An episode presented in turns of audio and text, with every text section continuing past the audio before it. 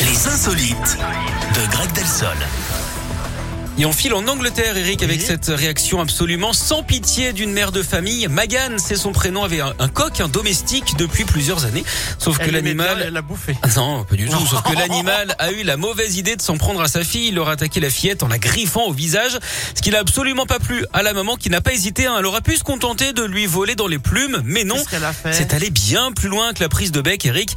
Elle a tué le coq, l'a cuisiné et l'a mangé. Ah ben Elle voilà. a publié une photo de nuggets hein, dans une casserole en expliquant qu'il C'est avait affreux. failli éborgner sa fille. Des internautes ont estimé que la mesure était un peu hein, disproportionnée. En parlant de coq, est-ce que vous connaissez leur destination préférée pour les vacances Eh bien, alors où est-ce qu'ils pourraient aller les coqs Ah, il n'y a pas une ville qui s'appelle Cocorico non, je sais pas. En Crète Ah oui, en Crète. Oh, ça marche. Merci.